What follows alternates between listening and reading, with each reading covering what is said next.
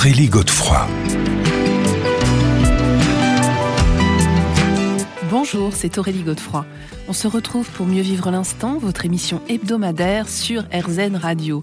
Avec nos invités, nous comprenons l'importance de se poser en conscience, de s'ancrer, de méditer, de mettre sur pause dans notre vie quotidienne pour mieux vivre les différentes problématiques que nous pouvons rencontrer, que ce soit au niveau personnel, professionnel ou encore émotionnel. Et j'ai l'immense bonheur d'accueillir aujourd'hui Eric Grange. Mieux vivre l'instant, Aurélie Godefroy. Mieux vivre l'instant sur RZN Radio avec donc aujourd'hui Eric Grange. Bonjour Eric. Bonjour Aurélie. Alors, vous dirigez une agence de voyage, Oasis Voyage, dont vous allez nous parler euh, plus amplement durant l'émission. Ce sont des voyages en conscience. Mais vous êtes également conférencier et vous avez publié deux livres sur ces thèmes du voyage. Le premier s'intitule Et mon cœur se remit à battre. Le second, qui vient juste de sortir, s'intitule quant à lui Et mon cœur attira les richesses du monde. Alors c'est de très beaux programmes. Est-ce que vous pouvez nous les présenter sans trop les déflorer quand même? Oui, oui, oui, oui. Alors euh, après, euh, on va dire une trentaine d'années à, voyager, j'ai eu euh, envie de, de, témoigner. En fait, j'ai accompagné de nombreux groupes à l'étranger et euh, se plutôt en avant les, intervenants locaux, les grands prêtres, les brahmanes, euh, les guérisseurs. Et euh, des fois, le soir à table, euh, mes, mes, voyageurs me questionnaient beaucoup sur moi, sur ma vie, etc. Et puis du coup, quelqu'un un jour m'a dit, mais écris un livre. Et du coup, c'est de là où j'ai voulu écrire euh, une autobiographie que j'ai romancée. Euh, en fait, euh, ce sont des romans initiatiques, mais qui sont inspirés de mon vécu personnel. Donc c'est très biographique au départ. Hein voilà, c'est très autobiographique, c'est-à-dire que toutes les histoires que vit mon, mon héros, Tony, le globe trotteur. Est-ce qu'on peut dire que Tony, c'est vous? Ah, attention, on va vous démasquer. Hein. c'est en grande partie moi. c'est en grande partie moi. Euh, et donc j'ai puisé dans mon vécu et j'ai structuré euh, une belle histoire autour de, tout, mon vécu. Le premier tome est plus axé sur la, guérison, cœur, corps, esprit, euh, à travers des expériences que j'ai pu faire, notamment à Bali, mais aussi au Pérou, auprès de, de chamans. Et le deuxième tome, là justement, qui, qui, sort le 9 mars, est plutôt sur le fait de trouver sa place euh, socialement, euh, la relation euh, à la prospérité durable à partir de principes spirituels, ce que moi-même j'ai mis en place depuis 15 ans avec mon agence de voyage pour créer du beau. Mmh. Et... Alors justement, j'aimerais qu'on y revienne avant de voir tout ce beau travail que vous avez fait avec cette agence. Est-ce qu'on peut revenir sur votre parcours, Eric Grange? Alors, moi, depuis tout petit, euh, j'ai toujours été euh, intéressé par les dimensions antérieures de ma personne. C'est-à-dire, quand j'étais adolescent, je lisais euh, des livres de psychologie. Et c'est pas forcément courant. C'est pas forcément courant. Pendant que les copains allaient courir les filles, moi, j'étais avec mes bouquins de psychologie. Quoi, c'était un petit peu étrange. mais en fait, j'ai toujours euh, senti qu'il y avait en moi un potentiel euh, qui permettait de, mieux me comprendre, d'aller explorer euh, mes réactions, mes zones d'ombre, mes lumières. Et tout ça, ça m'habite depuis toujours. Et à côté de ça, et de façon très parallèle au début, j'ai été attiré par le voyage et de découvrir les magnificences de notre planète. Alors d'abord au niveau des paysages, après euh, au niveau des humains, et après j'ai découvert que euh, le point commun sur les humains de notre planète, c'était justement ce qui n'était pas humain. C'est-à-dire? C'est-à-dire que quand euh, je suis par exemple, au, quand j'ai été au Yémen et que je, je regardais euh, danser dans son vieux village du, du, du Yémen euh, des, des, des, hommes qui montraient le, leur tradition euh, dans une spiritualité qui n'était pas familière à moi, euh, je voyais leur, leur beauté parce qu'ils dansaient une transcendance. Et mmh. ça, ça m'a beaucoup plu. Et c'est devenu le dénominateur commun de, de ma quête dans le voyage. Alors, J'aimerais qu'on revienne juste un instant sur ce, sur ce thème de transcendance parce qu'il est fort. Oui. Et c'est vrai qu'en fait, il véhicule beaucoup de choses. Oui. Comment vous, vous le définissez? Alors, si je prends cet exemple de cette euh, communauté que j'ai, que j'ai vue au Yémen, euh, je trouve que par la danse, par les chants, euh, ils vont aller euh, s'approcher dans, dans l'espace euh, lumineux, euh, justement, qui vont danser, qui vont chanter et qui vont euh, peut-être contacter au-delà des mots. Quoi. Euh, c'est toujours très difficile euh, d'expliquer cette, euh, cette dimension-là. Mais finalement, Mais- ça rejoint donc le thème de notre émission. Ils sont dans l'instant, c'est ça, ils accueillent. Oui, c'est ça. C'est absolument euh, ce que, ce que j'ai vu et que, et que j'ai trouvé magnifique et que après j'ai, j'ai cherché partout et que j'ai pu trouver partout euh, parce que que ce soit les, les spiritualités aborigènes, euh, que ce soit le, le chamanisme anka, euh, que, ce, que ce soit les tribus Maasai, euh, ce qui est fabuleux, c'est que chaque fois l'humain a créé, on va dire, des rituels, des cérémonies pour aller euh, au-delà de lui-même. Et c'est ce qu'on va explorer dans quelques minutes, Eric Grange. Mieux vivre l'instant, Aurélie Godefroy. Mieux vivre l'instant sur RZN Radio, votre émission hebdomadaire, pour prendre conscience de l'instant présent avec aujourd'hui Éric Grange. Alors Éric Grange, Jean-Jacques Charbonnier, qui est un médecin euh, illustre, dit en parlant de, de votre livre hein, notamment qu'un c'est un voyage initiatique pour découvrir l'origine de notre propre conscience. Quelle ambition Oui, oui, oui, euh, c'est la belle citation qu'il a fait. Euh, c'est vrai que cela me renvoie, l'image qui me monte là tout de suite, euh, c'est quand euh, j'ai été au, au sommet du Machu Picchu et que avec euh, mon, mon chaman favori, Paolo, on y a été avant le lever du soleil. Et nous nous sommes mis à un endroit très particulier, il y a une plateforme cérémonielle sur cet endroit-là, et euh, nous nous mettons euh, face au lever du soleil. Et quand les premiers, rayons du soleil apparaissent, on sent en silence euh, ces rayons caresser le, haut de notre tête, notre front, et puis descendre sur notre bouche, puis notre cœur, notre ventre, et puis aller jusqu'aux pieds. Ça, c'est une, on appelle ça une initiation solaire. C'est vraiment en, en très vieux rituel inca. Et je trouve que dans ce moment-là, que, j'ai eu le bonheur de vivre euh, trois, quatre fois, effectivement, nous nous rapprochons de cette origine du monde, euh, c'est-à-dire d'un espace de toujours très difficile à définir, mais peut-être. Est-ce qu'on ne ressent pas aussi un sentiment d'unification justement euh, entre l'univers, soit, enfin la façon dont vous en parlez, c'est un petit peu comme ça que je l'entends. Alors, c'est très curieux parce qu'il y a à la fois une expérience, j'app- j'appellerais de solitude existentielle, c'est-à-dire où je me sentais seul, et en même temps, ça peut paraître irrationnel, où je me sentais relié. C'était deux dimensions qui coexistaient au même moment. Et ça, c'est juste savoureux, quoi. Bah, ça doit être surtout euh, très exceptionnel à vivre. hein. Oui. Alors, on a évoqué votre parcours, votre intérêt très jeune pour les textes, Mhm. euh, mais il y a aussi autre chose, c'est votre rencontre avec Arnaud Desjardins, ce grand Oui. sage euh, qui a établi donc son ashram hein, en France et qui est absolument incroyable. Oui, pour moi, c'est l'une des pe- personnalités culminantes du monde de la conscience. Est-ce que vous pouvez nous rappeler en deux mots de qui il s'agit? Alors, Arnaud, euh, c'est un homme, c'est au départ un journaliste. Qui a Et- fait des films absolument incroyables Incro- sur les grands sages tibétains, voilà. notamment. C'était le premier. Hein. Et il faut savoir qu'à l'époque, il y allait en voiture, Ouais, là-bas, ouais, en avec Inde, sa caméra au point. avec sa Et que c'était son- diffusé salle Playel tous les samedis soirs en direct à la télé. C'est Voilà. incroyable. Ah, Ouais. C'était fou et, euh, et il fallait des, des mois en plus pour aller, euh, pour aller là-bas. Et, euh, et cet homme-là a, a suivi euh, différents maîtres.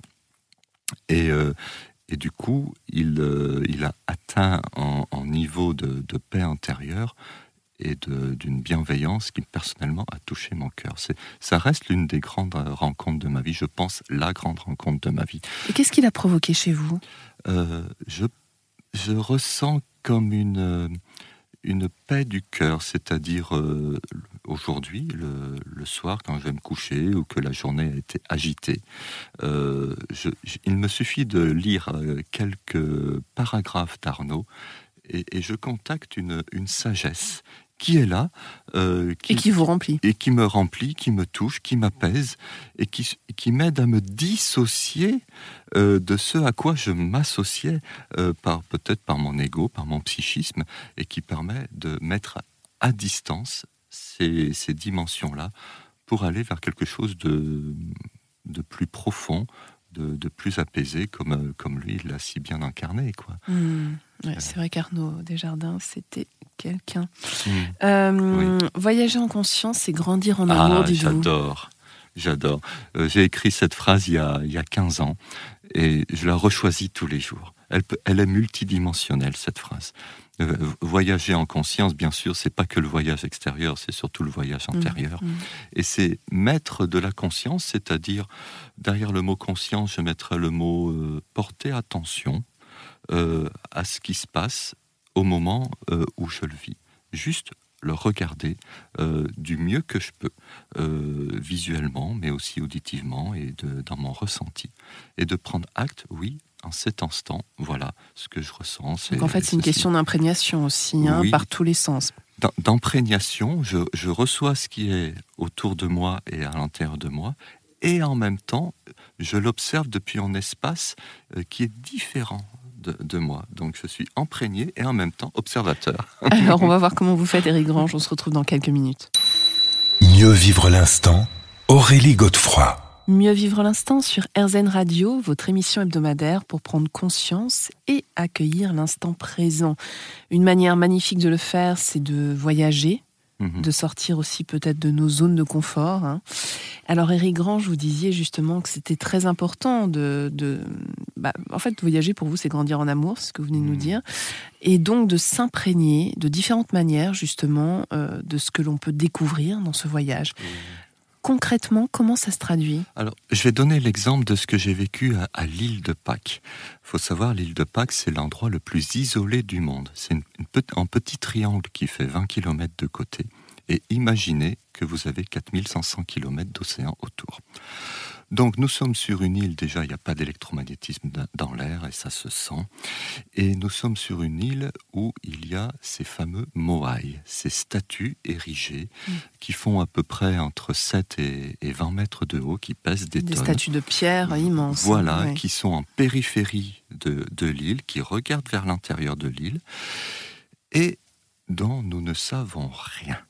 C'est ça qui est incroyable. Et, ça fait des années qu'on cherche, on ne trouve toujours pas. Il y, a des, il y a des extrapolations, il y a des suppositions. Euh, comment euh, ces moailles qui ont été excavées du, du, volcan Raraku ont pu être, il y a deux, trois siècles, déplacées sur les bords de l'île? Ça paraît absolument inimaginable. Donc ça reste, ça reste l'un des grands mystères de l'humanité, comme les pyramides. Et j'aime beaucoup ce genre de mystère. Parce que face à ce genre de mystère, on peut aller chercher des, suppositions, aller voir les légendes, etc. Et moi, ma façon de, voyager, la première fois que j'étais à l'île de Pâques, et le premier Moai que j'ai vu, je suis resté juste assis devant. Et j'ai regardé ce qui se passait à l'intérieur de moi. Ah, d'abord, ah, il est grand, il est lourd, je me suis posé beaucoup de questions, j'étais dans le mental, voilà. Et puis quand le mental euh, a fini de poser un petit peu ces, questions, mon, esprit s'est élargi, euh, l'endroit était assez calme, il y avait des oiseaux, il y avait la mer évidemment. Et, euh, puis je regarde ce, ce, moaï et là je suis en présence de je ne sais pas. Je ne sais pas et surtout j'aime ne pas savoir. Hmm. Et ça, c'est le, le grand Donc c'est accueillir ce qui est. Voilà, c'est accueillir que je suis face à un mystère. Et après, c'est de jouer avec ce mystère. Hmm. Mais c'est une sacrée leçon d'humilité aussi. Oui, euh, humilité, puisqu'effectivement, on ne va pas dans les euh, dimensions de l'ego qui veut savoir, qui veut comprendre, qui veut expliquer. Et là, ben, on est tout petit déjà physiquement hmm. devant ces grands moailles. Et on, voilà, on est de passage parce que nous, on va, quand on aura quitté cette planète, eux, ils y seront encore. Hmm. Donc c'est aussi une forme de lâcher prise, hein, Voilà. quelque part. Donc c'est ce qui, c'est ce qui m'amène à voyager en conscience, et c'est grandir en amour, parce qu'au bout du compte, il, euh, ça m'a amené à, à une dimension d'amour pour, euh, pour moi, pour, pour ce Moai, pour ce qu'il y avait autour à ce moment-là. C'était l'une des grandes expériences, euh, je qualifierais euh, peut-être euh, mystique, mais le mot est fort, Oui ou pas qui, qui, qui m'a touché. Quoi. Hmm, Parce que c'est vrai qu'en vous écoutant, on se dit que ces expériences puissantes favorisent donc l'éveil de la conscience, ça on Mm. l'a vu, hein. l'alignement avec notre, notre âme, Mhm. L'introspection pour harmoniser justement notre relation avec l'inconscient, ce qui n'est pas toujours facile, mais aussi le développement de notre intuition quelque part. Oui, oui, oui. Alors ça, ça me, ça me renvoie beaucoup euh, à l'île de Bali, euh, parce que là-bas, ils travaillent beaucoup avec justement cette, euh, cette partie irrationnelle de notre être, et notamment l'intuition. Et j'ai des expériences assez incroyables avec des, des guérisseurs, puisque avec mes groupes, euh, j'ai emmené peut-être des centaines de gens euh, voir des, des guérisseurs, et, je vois à quel point comme ça, d'un coup d'œil, ils vont aller identifier une, euh, on va dire, un dysfonctionnement chez la personne. Euh, et c'est bluffant, quoi. c'est vraiment bluffant, quoi. Euh, donc c'est plutôt là-bas où effectivement j'ai été ouvert à, à, à- ces inspirations. euh, Intuition, mais aussi inspiration euh, nourrissante et, et messagère, on va dire. On se retrouve dans quelques minutes, Eric Grange, on va voir comment se déroule, peut-être plus précisément, un voyage en conscience. Mieux vivre l'instant, Aurélie Godefroy. Mieux vivre l'instant sur RZN Radio, votre émission hebdomadaire pour prendre conscience de l'instant présent, aujourd'hui à travers le voyage avec Éric Grange. Alors, Éric Grange, en fait, on se rend compte que c'est grâce aux rituels millénaires d'élévation de conscience, de pratiques de transcendance, de techniques de méditation, d'éveil des perceptions, d'attention aussi à la Mhm. respiration, hein, Mhm. euh, que le voyage en conscience est une expérience inédite. Est-ce qu'il y a un voyage en particulier qui pourrait, euh, qui est assez représentatif de tout cela? Le premier groupe que j'ai emmené, ça a été Bali, euh, la destination. Et on surnomme Bali l'île des dieux. Oui, C'est pas pour rien d'ailleurs. Pour Expliquez-nous rien. pourquoi. C'est parce que là-bas, la pratique spirituelle est collective et elle est constante. C'est-à-dire euh, l'individu, dès qu'il sort du ventre de sa mère, il rentre dans un continuum spirituel jusqu'à sa crémation. Donc l'apparition des premières dents, la puberté, le mariage, le décès d'un proche, tout cela est partagé spirituellement, mais de manière collective. Donc en fait, c'est ce qu'on appelle les rituels, les rites de passage. voilà, Ouais. c'est les, les- ce que j'appelle les, les traditions spirituelles euh, du, du monde. Euh, là, à Bali, nous sommes euh, sur quelque chose de majoritairement hindouiste, mais il y a un petit peu de bouddhisme et un peu d'animisme aussi. Et euh, ils ont développé une culture spirituelle qui leur est propre. Euh, c'est peut-être aussi l'avantage des insulaires, c'est qu'on a l'impression qu'ils peuvent développer quelque chose qui est, qui est très, très personnel.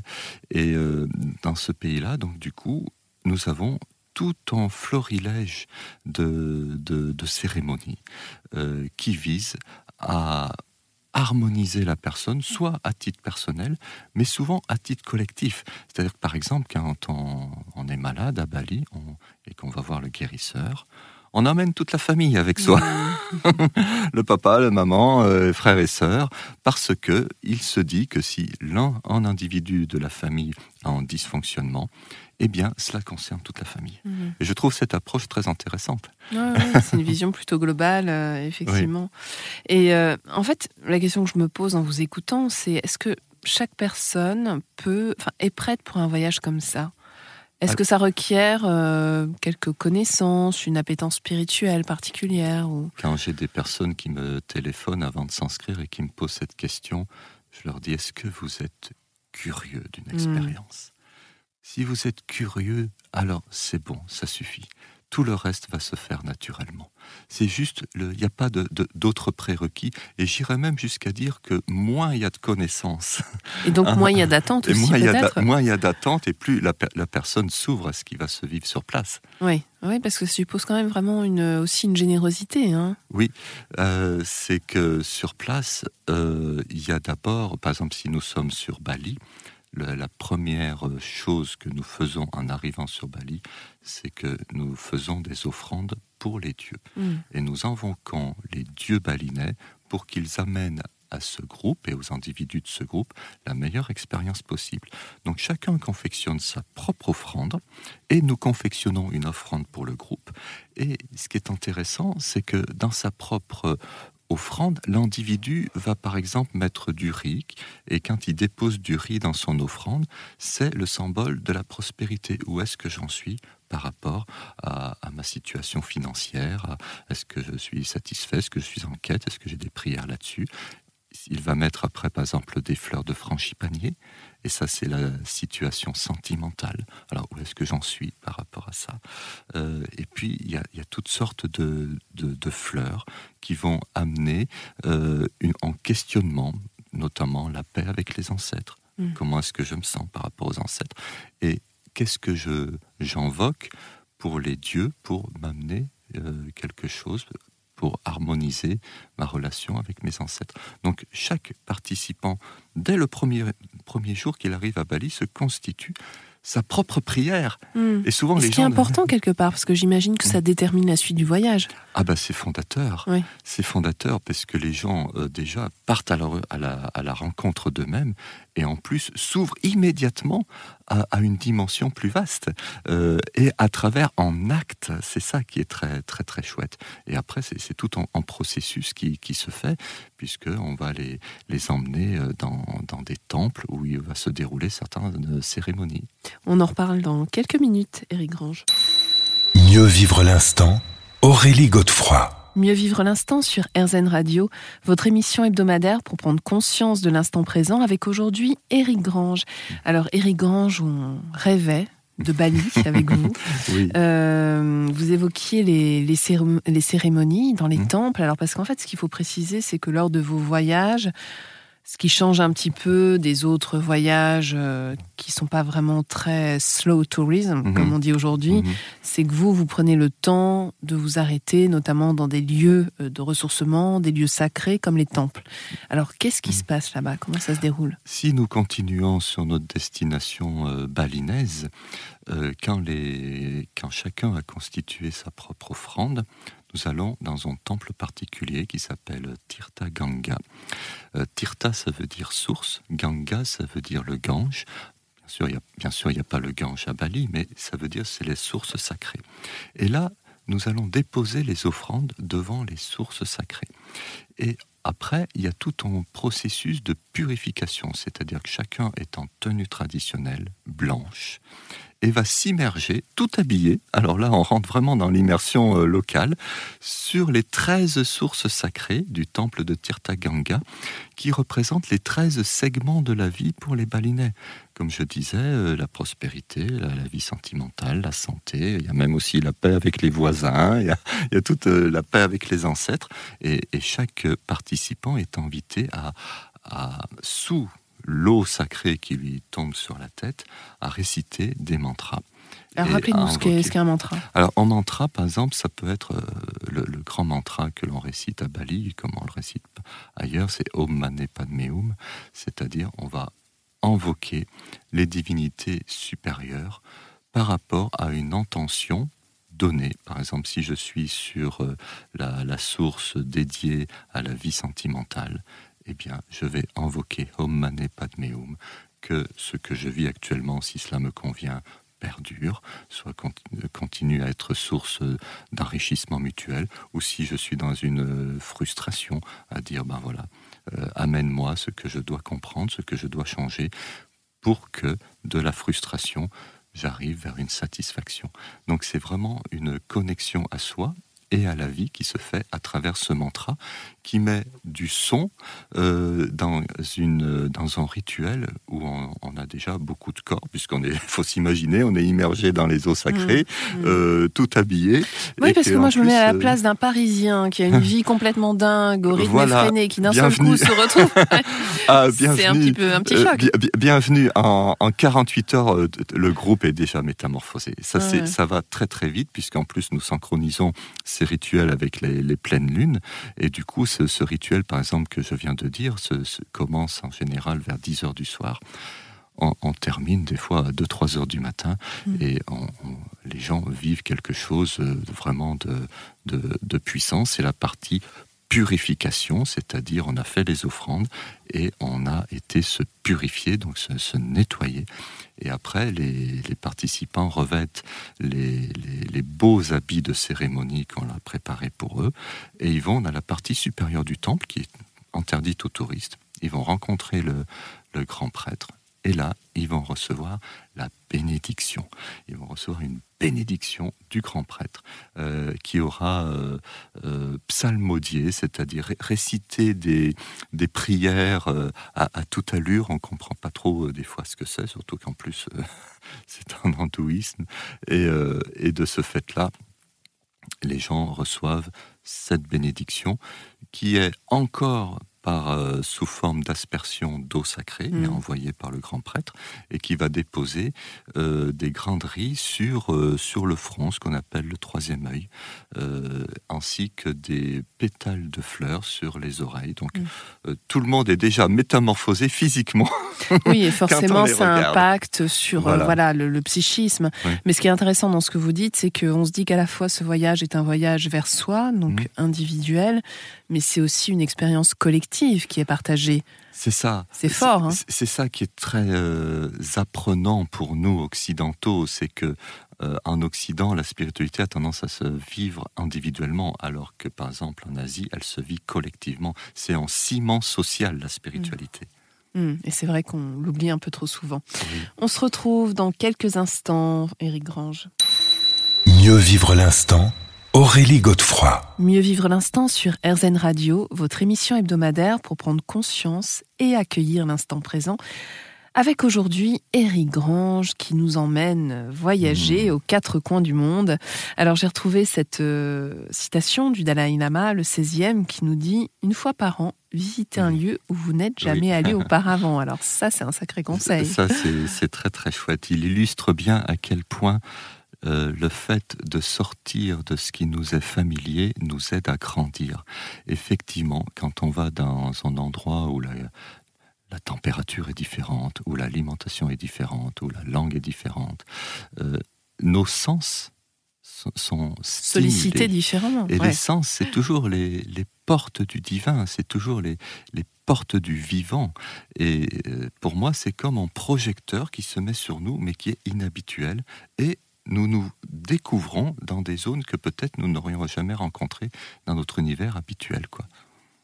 Alors, cette émission s'intitule Mieux vivre l'instant. C'est vrai qu'on est très attaché euh, à la question de la respiration, de la méditation, puisque finalement la respiration, c'est le lien vital hein, qui nous unit tous. Euh, j'imagine que pendant ces voyages, cette méditation occupe une place particulière, Éric Grange. Alors, nous faisons effectivement des, des temps de méditation qui sont pas euh, majoritaires, on va dire, euh, mais nous ponctuons certains voyages, qui, ceux qui s'y prêtent, à des temps euh, de méditation dans des endroits porteurs. par exemple, en Inde du Sud, on a différents ashrams. nous, rappelez, rappelez ce qu'un en, ashram, c'est une communauté spirituelle où il y a un maître euh, donc en, gourou, on dirait, au sens euh, euh, sanskrit du terme, c'est-à-dire en homme porteur de sagesse, comme on évoquait Arnaud Desjardins. Et de ce fait-là, il, il y a différents donc ashrams en Inde avec euh, des gourous euh, vivants. On pense par exemple à Ama, mm. euh, ou des fois des gourous qui, sont, qui, qui, ne sont plus de ce monde. Je pense à Ramana Maharshi, qui est l'un des grands sages spirituels de l'Inde, dont la communauté vit à côté d'Arunachala, qui est l'une des grandes montagnes sacrées de l'Inde. Quand nous allons à, Arunachala, nous allons nous imprégner de de, cette atmosphère euh, de, de, Ramana Maharshi, c'est-à-dire cette, cette, communauté qui vit encore imprégnée par ses enseignements. Et euh, l'avantage du, voyage, c'est que je trouve que les méditations souvent se font euh, de façon dynamique, c'est-à-dire que le corps est en mouvement. donc, par exemple, à côté de, Ramana, de, cet ashram-là, il y a cette montagne sacrée. Et nous faisons, chacun à son rythme, euh, le tour de cette montagne sacrée. Et les gens s'arrêtent là où ils le sentent et ils se posent. Alors certains vont faire attention à leur respiration, à leur inspire, à leur expire. D'autres se posent et sont peut-être moins familiers avec ces, ces exercices-là, mais juste ressentent parce que à cet endroit-là, depuis des, des siècles, des gens viennent dans une euh, dynamique de profondeur, hmm. de reliance. énergétiquement, en plus, ça doit être quand même très chargé. Hein. tout nous porte euh, pour aller dans, ce, dans cette dimension-là. Bah, ça rejoint aussi la marche euh, contemplative, d'une certaine manière. Oui, hein. c'est de la marche contemplative. Moi, j'aime beaucoup le, ce mot contemplation, et c'est vrai que dans le voyage, justement, nos yeux découvrent pour la première fois des, des, des lieux que des fois on a entendu parler, et j'aime beaucoup ce premier regard que nous portons sur un lieu que nous avons des fois fantasmé et que nous découvrons pour la, première fois. Et le, mot contemplation est très puissant puisqu'on peut rester en contemplation pendant une heure, deux heures, mm. euh, devant euh, quelque chose qui, nous surprend quoi, et qui va nous, animer. Mm. Et alors, si on devait résumer, que nous permet euh, le voyage, à la fois physiquement mais aussi psychologiquement? Alors, je dirais, euh, ma devise voyager en conscience et grandir en amour, c'est-à-dire que dans mon expérience personnelle, le voyage m'apprend la tolérance. Et euh, c'est une école pour mieux m'aider à, à accepter que l'autre a son propre référentiel et que ce référentiel m'échappe pour la plupart, et que je peux remplacer mes jugements hâtifs par le seul fait de, de les observer, d'accueillir cette différence, et peut-être de regarder, de tourner mon regard vers l'intérieur de moi pour voir qu'est-ce que ça vient réveiller à l'intérieur de moi. C'est remise en perspective différente. Hein. On poursuit euh, dans la dernière partie de notre émission, puisqu'elle touche déjà à sa fin, dans quelques minutes, Eric euh, Grange. Mieux vivre l'instant, Aurélie Godefroy. Mieux vivre l'instant sur RZN Radio, votre émission hebdomadaire. On se retrouve pour la dernière partie, déjà avec Eric Grange, qui est notre invité. Euh, justement, alors Eric, je vous posais la question de ce que nous apportait le voyage hein, au niveau physique, psychologique. Et alors vous, vous disiez que ce qui était important, c'était la tolérance, en fait, et mmh. c'était de d'envisager peut-être sous un autre angle ce que mmh. l'autre pouvait euh, présenter et nous apporter. Oui, c'est ça. C'est-à-dire que quand nous sommes devant des, des euh, cultures extrêmement différentes. Je me souviens mes premiers voyages au Yémen, euh, j'avais l'impression vraiment de, changer de monde et même de, changer d'époque. Et pourtant, euh, face à ces, personnes-là, ils sont porteurs d'une dimension qui m'a parfois été dévoilée lors de, de, de, danse traditionnelle, comme je le disais au début. Et ça, ça m'a beaucoup touché. On a le sentiment que la mise en mouvement est très importante aussi. Oui, hein. euh, parce que c'est vrai que dans, le, dans notre culture occidentale, la, retraite spirituelle est souvent statique.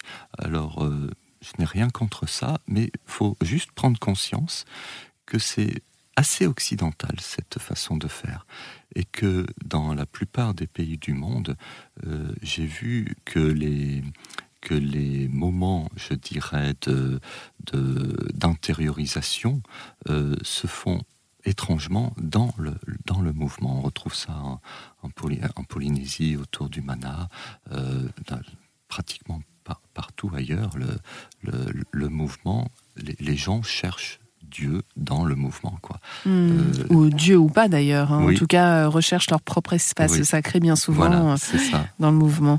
Et alors, vous, si je vous demandais le voyage qui vous a le plus marqué en 30 ans, ce serait lequel? Alors, j'ai beaucoup aimé la, la Polynésie. Euh, qui, au-delà de, des clichés euh, qu'on a, qu'on peut avoir des plages euh, paradisiaques, voilà, la, la, population polynésienne est très connectée aux énergies du mana. C'est quoi les énergies du mana? L'énergie du mana, alors c'est ce que les asiatiques appellent le, chi, le ki, etc., sont les énergies de vie, quoi. Hmm. C'est-à-dire que là-bas, quand les gens sont, ont une souffrance, ils, vont aller voir euh, des, sages qui vont invoquer le mana, l'énergie de vie, euh, pour, euh, pour réactiver des choses qui sont peut-être endormies ou pour aller stimuler des, ressources. Et j'ai beaucoup été sensible à ça aux îles Marquises, dans les, notamment à Ivaoa, où il y a des marae, donc des, des temples, où il y a des, la, guide m'avait présenté des, des, lieux dans ce temple qui sont présentés comme des lieux de guérison. Les gens s'assoient là et ils ressentent. Euh, alors, euh, ça peut sembler euh, miraculeux comme ça. Des fois, les gens y vont, puis hop, la chose peut disparaître. Ou des fois, ils vont y aller en an. La chose va peut-être rester.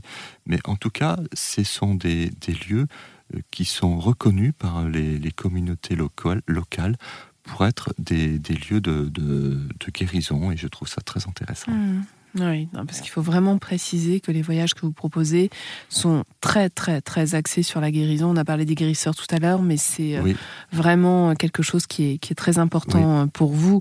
Donc finalement, oui, ces voyages, c'est la découverte de soi à travers la découverte du monde. Hein. Voilà, et c'est la, la, guérison, mais aussi la, la croissance, qui sont deux, deux, deux termes qui sont, qui sont reliés. Oui. Merci infiniment, Eric ah. Grange, mmh. d'avoir été avec nous, de nous avoir fait partager mmh. votre expérience. J'encourage nos éditeurs à découvrir euh, vos deux livres, donc publiés aux éditions Le Duc. On se retrouve quant à nous la semaine prochaine à la même heure et bien sûr sur RZN. Je vous rappelle que vous pourrez réécouter cette émission sur rzn.fr. Je vous souhaite une très belle et douce soirée.